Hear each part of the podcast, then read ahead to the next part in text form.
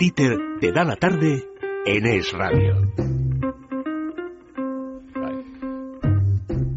Gaes, nivel gamonal. Sabes que gracias al oído reconocemos a las personas, sabes que gracias al oído nos comunicamos, sabes que gracias al oído tenemos calidad de vida. Por eso yo te voy a animar a que revises cada año tu audición. No sé si has ido, no sé si has llamado ya a ese número de teléfono que te doy todas las tardes, 902 026 024 902 026 024. Es un servicio gratuito y además te van a atender profesionales especializados. A ver, Carmen Tomás, muy buenas tardes. Buenas tardes. ¿Qué haces tú aquí tan pronto? Eso te iba a decir, pero si al final del túnel no empieza hasta las 6 y 5 de la tarde, ¿qué haces tú aquí tan pronto y que no estás acompañada por Carlos Cuesta? Y me decía, Carmen, di ahora con esto de lo de la voz, es que ya cuando uno lleva, bueno, que le voy a contar al personaje que está aquí hoy en, en Es la tarde de radio, de complicidad con Carmen, pero Carmen me miraba y yo, le, yo antes de que me empezara a decir ya, ya sabía lo que le iba a decir. ¿Qué quieres? Que el personaje hable un poco y que la gente diga, oye, esta voz, sin tener que ir a GAES, la reconozco. Muy buenas tardes. Muy buenas tardes. ¿Qué tal está usted? Bien, bien. Ya sabrá todo el mundo que soy Arozamena. Don Andrés Averasturi, muy buenas tardes. ¿Qué tal? ¿Cómo estáis? Fíjate, tenemos una sección cuando em, empezamos aquí en la tarde eh, esta temporada de eh, gente que la conoce nuestra audiencia, gente de nuestra confianza, que nos va presentando gente, pero presentando gente que ya es conocida o que no, pero a la conocida presentándonoslo desde su punto de vista. Y Carmen se ofreció y dijo, bueno, me yo, voy. Yo quiero, yo quiero con Andrés Verasturi, porque anda que no nos ha hablado de aquella temporada, cómo fue. Carmen, bueno, presenta, preséntanos a este. Pero ¿sabes este por qué? Porque hay tanta gente que me pregunta cada día, oye, ¿qué hace Andrés Averasturi? ¿Dónde está Andrés Averasturi? ¿Por qué no está en radio Andrés Averasturi? Y entonces, pues, digo, oye, pues si hay tanta gente que le echa de menos, digo, es un personaje que todavía tiene mucho que contar. Y yo que pensaba que lo hacía por aprecio a ti y es para quitarse a esas hordas de gente que le que paran por la calle. ¿Dónde está Verasturi? ¿Dónde lo habéis metido? Para dar alguna oportunidad de que alguien me contrate, porque es radio, cualquiera, vamos, no, es por poner un ejemplo. Así como el primero que se te ha ocurrido, ¿no? me ha ocurrido, porque me ha venido a la cabeza. ¿Cómo es eh, a Verasturi, Carmen? Oh. Pues a ver, Asturias eh, es una gran persona, es una gran persona, es mm, aparte de un gran profesional, que eso ya lo sabe todo el mundo, porque todo el mundo, quien no le ha oído, quien no le lee, quien no lo ha visto en la tele, quien ha hecho de todo, de todo, de todo. Yo no sé si habrá tanta gente que haya hecho tantas cosas distintas, pero sobre todo yo creo que es un, es un gran compañero y los que han trabajado con él lo sabemos. Y, la verdad es que es muy tierno, que es, muy buena gente. Se deja querer, ¿verdad? Sí, es un poco osito de peluche. ¿Cuándo, conociste, te acuerdas de la primera vez que te topaste con Carmen Tomás? Porque es difícil olvidarla, ¿eh? Un impacto visual. Venía vestida de azúcar moreno, con un traje así ajustadillo, negro y minifaldero, un taconazo. Pero claro, el ambiente no era muy propicio porque estábamos instalados en unos barracones eh, donde llovía por dentro y por fuera en Telecinco, cuando empezaron los informativos de Telecinco, como no había un duro, Mariña se inventó aquella historia de que hubiera cinco comentaristas de tal, y Carmen venía como economía, entonces yo la miré hacia lo lejos y coño, será esta y tal? Pero claro, los demás dejaban mucho que desear, no dejaba mucho que desear, pero no eran azúcar moreno, ¿no? Y nada, al final ya me enteré que era la del ya, de economía, tal, no sé qué, no sé cuánto. ¿Y os, esperabais eh, triunfar? Porque cuando uno recuerda telediarios es una cosa difícil, ¿no? Porque es una cosa que tú tienes en casa, en la televisión, para informarte, pero para tener un recuerdo de ellos, y yo, sin embargo, y han pasado ya, porque esto fue en el 95, 96, 90, en el 90, en el 90, pues fíjate que han pasado años, y yo lo recuerdo, aquel informativo que teníais vosotros, os entre hoy y mañana. Entre hoy y mañana, era una estructura, era María, pero es que yo recuerdo eh, a Verasturi y a, y a Carmen. Fue una época que no lo pensábamos. Y triunfó ese informativo. Claro, porque funcionó, porque eh, Valerio no creía, Valerio que era el director entonces de Telecinco no tenía ningún interés Valerio en los informativos. Valerio Lazarov, que en gloria esté, seguramente estará en gloria porque era, al final era una buena persona, a pesar de lo que todo lo que discutimos, ¿no? Pero, pero no creía en los informativos, entonces Mariña le convenció que en gloria esté que y como no había un puñetero duro en aquella época, pues hubo que inventar una fórmula. No teníamos corresponsales, no teníamos nada, no había posibilidad de hacer nada, entonces inventé esa historia. Y la verdad es que nos lo pasamos tan bien nosotros. Llegamos a, a, juntarnos, a compenetrarnos tanto el grupo que estábamos, de Juan Charmas Marcelo, Antonio, que hacía Internacional, Carmen JJ. Eh, JJ haciendo deportes. Primero probamos a la hermana de, a la, vicario, que la pobre, y lo pasaba muy mal porque nos daba taquicardia a todos porque lo hacía un poquito mal, no sabía leer muy bien las noticias y todos estábamos un poco así nerviosos. Y luego era muy divertido porque yo, yo recuerdo yo recuerdo comentario una vez que hicimos un comentario del juez Forcén que había puesto a Gol Sánchez una sanción por tocarse sus partes o no sé qué. Claro, yo les oía a todos estos reírse yo no podía perder la compostura, ¿no? Pero estaban todos riéndose a, carcajadas. Pero además fue una época en la que realmente no se estaba inventando unos informativos, se estaba inventando una televisión porque fue el paso de que llegan las privadas y mientras estaba Luis Herrero presentando en Antena 3 y se le caía todo, se le apagaban las luces y Luis llevaba como lo lleva él, ¿no? Pues decía, bueno, pues no pasa nada, aquí seguimos, vosotros estabais en el nacimiento de lo que era Telecinco, la mamachicho por allí desfilando, Durán por el otro lado y vosotros intentando hacer un hueco con los informativos, Carmen. Bueno, eh, era así realmente. O sea, luego todo eso que dice de azúcar moreno y tal, tenías que irte un rato por el pasillo de Telecinco, vamos, escondida. Ahí ibas escondida porque venían unos pedazos de tías que traían de Italia para hacerlo del ay que calor y tal, como eh, como siempre dice, decía entonces, ¿te acuerdas Carlos Herrera que siempre decía, joder, es que Telecinco lo pones y siempre fin de año?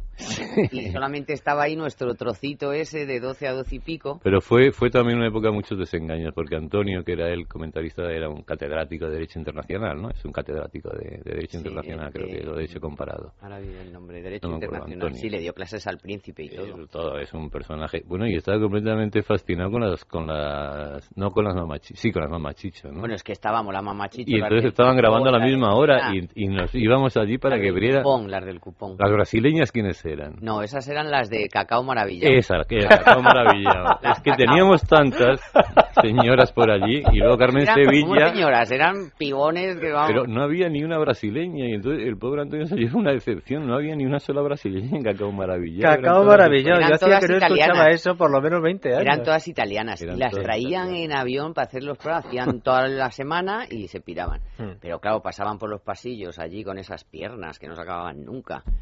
¿Y, tú, metiéndote con Carmen porque iba de azúcar moreno. Bueno, no, pues, hombre, porque era más cercano. Ahora, tenemos que reconocer que conseguimos que Valerio Lázaro se interesara por el informativo. ¿eh? mirad qué momentos, ¿eh? porque, aquí, porque aquí el equipo ha querido rescatar para hacer un perfil de lo que ha sido profesionalmente a Verasturi, dices, bueno, claro, es que a lo mejor hay gente que recuerda a la Verasturi que hizo una cosa o a la Verasturi que hizo otra. Y me han echado de tantos sitios. Sí, pero a lo mejor no hay quien recuerda el momento en el que a Verasturi, en 48 horas, cuenta que se ha liberado Emiliano Revilla y entrevista a José María Aznar. A las 2 de esta madrugada, Emiliano Revilla recuperaba su libertad. ¿Cuántas chaquetas tiene, Aznar? ¿Qué, ¿Cuántas chaquetas tengo? Solamente tengo una. Política solamente una. ¿Cuántas chaquetas, ¿cuántas chaquetas tienes? Le preguntaba yo a Aznar. Estaba ¿eh? ingenioso y ahí. brillante.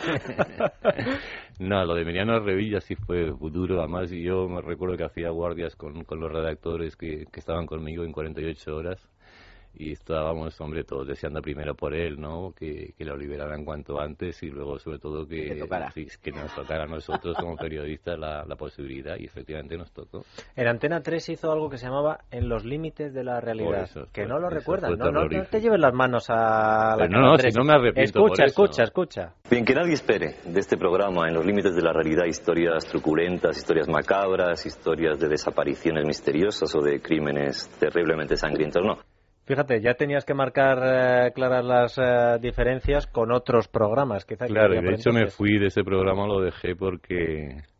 Y ese lo dejé yo, mira, por una vez que dejo uno y no me dejan, porque eh, me dijeron que había que subir el nivel del morbo, porque había aparecido en Telecinco un señor que curaba leucemias, que curaba sin sinvergüenza, ¿no? Y entonces nosotros quedamos un poquito debajo y dije, mira, yo no estoy por esa labor, yo aquí no me interesa nada seguir Pero ese fue un programa muy conflictivo, porque había una especie de, péndulo de Foucault que iba de un lado para otro y, de repente se iba a tomar por saco el péndulo y nos amenazaba a todos, casi se caía. Ocurrió de todo en ese programa. Pero fíjate, es una de las cosas que también acompaña la personalidad de Averastur y Carmen, la integridad, que para un periodista es algo, no sé si escasea. Ahora escasea bastante. También entonces, pero, pero ahora es cero. O sea, ahora, la verdad, podemos decir cero algo, pero vamos, yo creo que cero y lo digo hasta por mí misma, cero. Pero entonces, eh, hacer eso, imagínate, decir, oye, yo no me voy a traspasar esta línea porque no, aquí ahora todo el mundo se hace un papelito, el que puede y tal, los que andamos por ahí, digo, brujuleando. Pero este no, este dijo ni hablar y ni hablar. Hmm. Oye, Carmen Tomás devolvía los zumos de naranja Iberia que le mandaban bueno, el regalo de Navidad. Por eso, fíjate lo que, tú andabas mal Fíjate lo que he cambiado. Carmen, ahora, no, ahora no me lo mandan. ya no me lo mandan. Pobre Iberia. No, yo devolvía los regalos de las empresas públicas. Y, el zumo se enfadaban conmigo, y se enfadaban conmigo. Me, me, la gente, algunos se creían que lo se hacía... lo tomaban a mal. Sí, que, que, que había pasado, que se me habían hecho algo y tal. Digo, no, que es que yo no o sea, que tú fuiste eh, aquella española que se negó a recibir un cohecho impropio. Yo, yo muchos he devuelto, muchísimos. Y en economía, que eran, no, es que con los de economía eran la clase elegida. Era la pata negra, ¿eh? Me mandaban un turrón duro del año pasado caducado y hasta los mandaban un baúl con champaña, no sé qué, jamón de pata negra. Hablando de turrones y de champán, a ver, Asturi también dio las campanadas. Escuchen. Hoy el viejo reloj de la Puerta del Sol tiene más que nunca esa vocación de intimidad. Los aplausos de toda España que confía que 1988 sea del todo feliz para todos ustedes. Desastre, empecé metiendo la pata directamente, ¿no? Porque dije eh, no, feliz 1977. ¿Cómo fue aquello? Todo muy bien hasta el final que cuando ya me, me emocioné ya me metí 10 años menos de, de los que debía. Pero no, hay que contar la verdad, porque es que ahora veis los de las 12 uvas y, bueno, pues es un holgorio, van con capas, con eh, vestidos de turnos, con trajes largos, unos escotes impropios de la temperatura que hace, una cosa verdaderamente imposible. Cuando yo di las 12 uvas, que era todavía con la televisión española la única, no había privada, que debíamos de tener, pues no sé, 20 pues, millones de audiencia, ¿no? Toda. o sea, toda la audiencia, todos los que veían televisión España me estaban oyendo en aquella noche. Y Pilar Mira me dijo, mira, puedes decir lo que quieras, menos que es en la Plaza del Sol el rompeolas de todas las Españas. Menos eso, di lo que quieras. Y yo preparé una cosa bonita. Pero entonces el realizador, que yo no sé cómo funcionaba aquello, me tapó todas las ventanas, me cerró la ventana del reloj de la Puerta del Sol, porque le entraba mucho ruido. Y entonces yo tuve que dar por intuición cuando empezaban las campanadas y cuando la acababan. Yo no veía nada de la Puerta del Sol, estaba encerrado en una clase de esas que de la escuela que nos alquilaban para, para hacer la retransmisión y no veía nada. Y entonces el monitor donde lo tenía, un monitor pequeñito, que era como de esto de toda 100, una cosa así muy cutre, pues se, se iba a negro y entonces yo ya no sabía si estaban dando los cuartos, las medias, las enteras, no tenía ni pajolera idea de lo que estaba pasando. ¿Te solidarizas con todos los que han sufrido ese momento de las campanadas? que, uf, qué momento, todavía recordado. Es que es, que vienen los cuartos. pensar que estás con, con, la audiencia que estás, ya hombre, ahora está más diseminada, la 1 sigue siendo la, la que gana, ¿no? Pero realmente es una es un disparate. Pero en Antena 3 hice un programa muy divertido porque duró dos, dos noches. ¿Dos noches? Sí. ¿Ese es tu récord, Andrés? Es mi récord. Ah. Pero fue, es que fue muy raro, porque querían que hiciera lo de la tarde pero sin escote, eso de que llaman hacer radio en televisión. Sí, como Cristina Tárrega, pero, sin, escote, lógicamente. Y entonces que me llamara gente, teníamos evidentemente, aquí no nos vamos a engañar, eh, todas las llamadas preparadas para la primera noche de los redactores y tal, para que preguntaran cosas o hicieran comentarios y tal. Y era yo solo a cámara y paseando, tomando un café y cosas de esas. No había internet todavía, no había nada de estas cosas que hay ahora. Y entonces empezaron, y la primera o la segunda llamada fue de un preso que estaba de permiso y que dijo que no pensaba volver porque las condiciones eran no sé qué, y hizo una denuncia seria contra, contra el tema de prisiones. Entonces empezaron a llamar presos de verdad que no pensaban volver y cada por el estilo aquello fue bastante desmadre, ¿no? Entonces no, no metimos ninguna llamada de las previstas, pero yo creía que había funcionado muy bien porque, bueno, y yo le decía, joder, piénsatelo, qué condena tienes y tal, es que no te va a compensar, no sé qué, bueno, bien. Y la segundo día voy y no había nadie en la redacción, no, duró un, un programa, duró. Y digo, ¿dónde está la gente? Dice, no, si es que ya no hay programa. Digo, pero mm, eh, podíais haberme avisado o algo, ¿no? pero no sé, porque era muy ridículo, era una situación un poco kafkiana llegar tú con tu canesú y tu y que no hubiera programa, pero no se lo cargaron por por esto, por la por los presos ni nada, se lo cargaron porque una facción de poder de Antena 3, pues esas luchas internas en las empresas y tal, había convencido, como este era un programa de una facción, habían convencido, al, pues se quedó, era el 1 de agosto, entonces que habían convencido al pobre eh, dueño que era el de Z, el presidente de Z, se llamaba Asensi, de que desperfilaba la, la cadena. Entonces Asensi que estaría jugando al golf o al tenis, que era lo que hace Asensi, esas cosas eh, son las que hacen la gente que tiene dinero y tal, dijo, pues quitarlo, no me, yo qué no me Pues no me en lío y lo quitáis. Quiero que escuches esta canción, Andrés, a ver si te suena.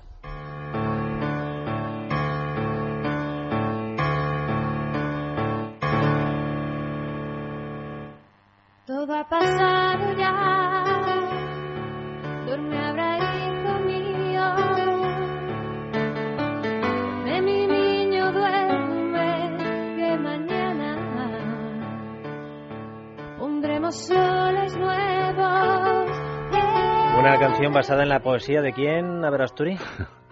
de, de una, de un libro que escribí para mi hijo, sí.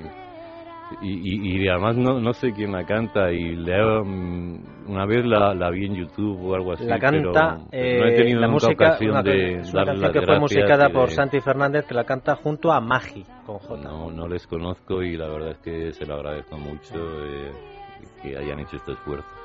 Eres uno Sí. de los fundadores de la Fundación Nido, que durante tantos años, ¿verdad, Carmen? Lleva ayudando a niños Uy, con parálisis. Pues desde que nació Crisito. Y os claro. llamaremos aquí para... que Estamos montando una para San Nicolás y para en la sala Clamores que ya os avisaremos para que nos Pues fíjate, si normalmente atendemos y encima vienes con Bueno. recomendación con Carmen, ni te cuento. Ahí eh, es que ahí, claro, es la mano de, de Andrés Averasturi, porque el problema que tiene su chaval, aquí las ayudas eh, públicas y los lugares públicos no y menos existen. ahora. Entonces, gracias a la, la labor que hizo Andrés Averasturi, se consiguió una residencia donde hay un montón de niños que han podido tener pues atención y, y un No, no, no, no fue gracias a Verasturi, fue gracias a un montón de padres que Bueno, se preocuparon de Le eso. movilizaste. Sí, hombre, yo creo que nos movilizamos todos y sobre todo... Iba por los despachos. eh, sí, íbamos en Y si Carmen dice que es gracias a Andrés Averasturi, no, no. aquí la Yo, palabra que- de Carmen pero que no es modesto. A ver, luego, claro, oye, otros padres pues se sumaron, pero el que daba la cara en los No había era... accesibilidad entonces, ¿no? Sobre todo nosotros nacimos hace casi 40 años de la asociación nuestra, o sea que todavía en España no se hablaba de ni la discapacidad, prácticamente estaban todos los chiquillos cuando se cerraron los los manicomios por decreto porque era un disparate lo que aparecieron por ahí eran gente con pues con esquizofrenias con alcohol eran alcohólicos eran síndromes de Down más o menos profundos paralíticos cerebrales. La mitad no eran locos ni estaban locos ni tenían por qué estar en un manicomio y menos en aquella circunstancia. Entonces se pasó a unas residencias enormes donde todo era lo mismo y luego a partir de ahí nosotros empezamos ya nuestra lucha para decir hombre la parálisis cerebral es una cosa el síndrome de Down es otra tiene tratamientos distintos terapias distintas pero sí es verdad que organizamos en fuimos clandestinos en una época cuando Gallardón hizo la red pública de la discapacidad aquí en Madrid que nos parecía muy bien como ley pero no nos convencía nada que fuera un concurso ni muchas cosas y la huelga que se organizó en Sol la, organizamos desde el centro nuestro. Vamos, la organizamos sin querer porque venían a decirnos qué hacemos y tal. Y digo, pues vamos a manifestarnos con los críos allá a la Puerta del Sol. Y teníamos muchos guardias allí y todo. Fue una, como revivir la universidad, pero con el niño a cuestas, claro que era muy cosa más. Ya no podías correr delante de los grises porque o tirabas del cos y no eran grises tampoco. No, pero muy bien. Don Andrés Averasturi, ha sido un placer volver a escucharle aquí en el radio y, y que somos de la opinión de Carmen Tomás, que nos gusta la buena gente y por eso nos gusta Andrés Averasturi. Pues eh, sí. es usted de la misma opinión, ¿no? No, hombre, no sé. No, no, hombre, yo lo que he intentado es ser coherente conmigo mismo, ¿no? Entonces decía Carmen con el micrófono cerrado que, que me he hecho muchos enemigos, pero que yo no entiendo la vida. Si te vas callando y diciendo que sí a todo, ¿no? Y menos la de un periodista. Hay que decir que no de vez en cuando. ¿Y, y, y qué más da? Pues dices que no y te vas. y ya está. Andrés, muchas gracias por haber estado con nosotros. Gracias a vosotros. Carmen, no te vayas, que Ya. continuamos aquí en Es la Tarde. Ahora con Carmen que me Tomás. daba la tarde libre. Pero bueno, No, no, no. Yo creía que íbamos a tomar algo. algo. Eh, espéranos un ratito. Salimos del túnel y vamos contigo, Andrés. Ahora las noticias. La vida, qué palabra. En Es Radio, es la tarde de Dieter, con Dieter Brandau.